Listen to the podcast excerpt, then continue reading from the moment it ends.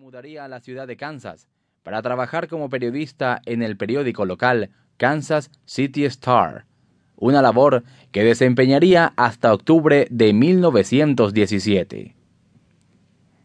Luego de trabajar seis meses en este diario, y gracias a la participación americana en la Primera Guerra Mundial, el escritor buscaría por todos los medios unirse a la Armada Militar de su país, tal como ya habían hecho otros escritores jóvenes y renombrados de la época como John Dos Pasos, William Faulkner o Francis Scott Fitzgerald.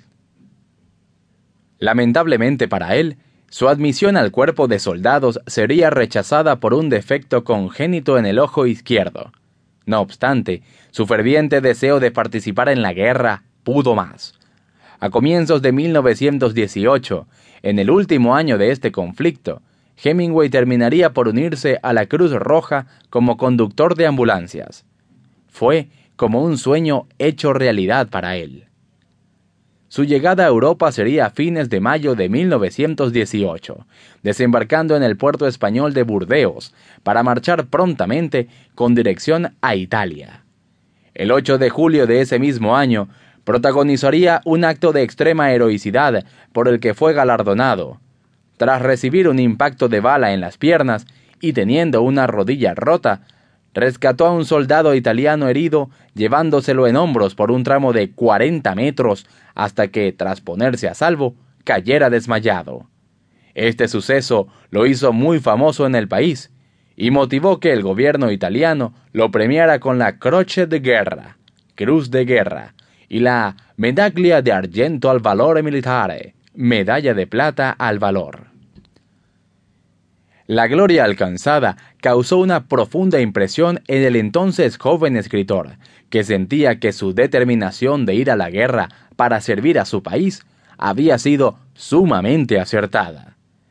Ya recuperándose de sus heridas, durante su larga estadía en el Hospital Militar de Milán, conoce a la enfermera norteamericana Agnes de von Kurowski, siete años mayor, con la que iniciaría una intensa relación sentimental. Ambos habían planeado casarse apenas termine el conflicto, pero una vez que Ernest regresó a los Estados Unidos, ella se enamoraría de un alto oficial italiano, dando fin a la relación. Sin embargo, esta relación amorosa no pasaría en su vida en vano. Posteriormente, le serviría de gran inspiración para la narración de una historia muy corta, Adiós a las armas y las nieves del Kilimanjaro.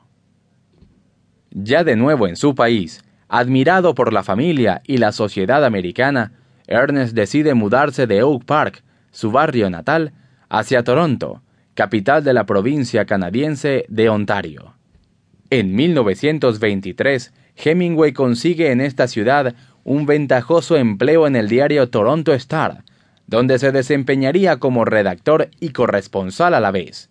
Sin embargo, probablemente por el frío de la ciudad y su ánimo viajero, no viviría por mucho tiempo allí. Entre 1920 y 1921, pese a continuar su labor periodística para el diario canadiense, trabajaría también como editor asociado de la publicación mensual Cooperative Commonwealth de Chicago. Es en este período de su vida cuando conoce a Hadley Richardson, una mujer ocho años mayor, con la que contraería nupcias el 3 de septiembre de 1921. Los felices esposos, conscientes de la modesta situación económica de uno y otro, vivirían en un apartamento sin lujos en la parte norte de la ciudad, hasta que se mudan a París. Pese a la felicidad reinante, la falta de dinero y las exigencias de su nueva vida marital lo hicieron ganarse la vida con multitud de empleos, Recordando su antigua afición por el boxeo, el escritor se empleó como sparring para boxeadores profesionales, y en el colmo de la necesidad, cazaba disimuladamente palomas en los jardines de Luxemburgo cuando sacaba a pasear a su hijo, John Hadley Nicanor Hemingway, al que Hemingway llamaba cariñosamente Bumby. La comida y los ahorros, pues, mermaban en demasía, y había que ingeniárselas. Hemingway, inesperadamente para él, se convirtió en un experto en estos menesteres. Sin embargo, no todo fue tan malo.